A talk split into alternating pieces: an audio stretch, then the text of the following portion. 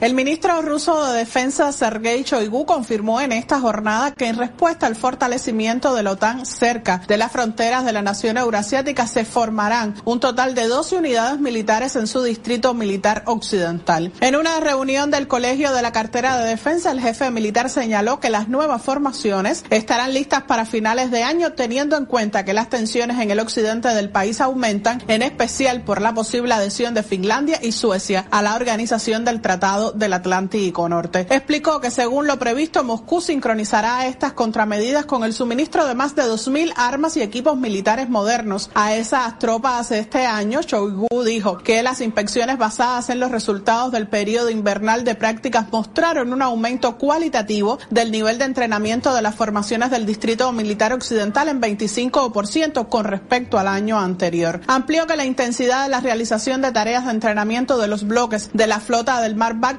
aumentó con 42% y destacó que fueron realizados más de 300 ejercicios de combate con el uso de diversos tipos de armas en lo que va de año. En el encuentro con el alto mando militar, el titular ruso de defensa detalló que en los últimos ocho años la intensidad de los vuelos de bombarderos estratégicos de Estados Unidos en Europa se ha multiplicado por 15, pasando de 3 a 45 por año. Asimismo, precisó que los buques estadounidenses con misiles guiados se han vuelto sistemáticos en sus visitas al mar Báltico solo este año han llevado a cabo misiones cerca de la región de Kaliningrado en seis ocasiones, entrando en zonas sospechosas de lanzamiento de misiles de crucero. Las agencias humanitarias de la ONU advierten que 18 millones de personas de la región africana del Sahel se enfrentan a una grave hambruna en los próximos tres meses debido a una combinación de inseguridad, pandemia de coronavirus, perturbaciones climáticas y precios de los alimentos que alcanzan cifras récord en la región. La situación ha alcanzado niveles alarmantes en Burkina Faso, Chad, Mali y Níger, donde se prevé que la población experimente niveles de emergencia durante la temporada de escasez entre junio y agosto. Ayudar a la gente, la ONU ha liberado 30 millones de dólares del Fondo Central de Respuesta a Emergencias para esos cuatro países. Esa inyección de dinero ayudará a las agencias sobre el terreno a ampliar inmediatamente la respuesta de emergencia. En el Sahel se espera que 7.700.000 niños menores de 5 años sufran desnutrición. 1,8 millones están gravemente desnutridos y si no se amplían las operaciones de ayuda, esta cifra podría alcanzar los 2,4 millones a finales de este año.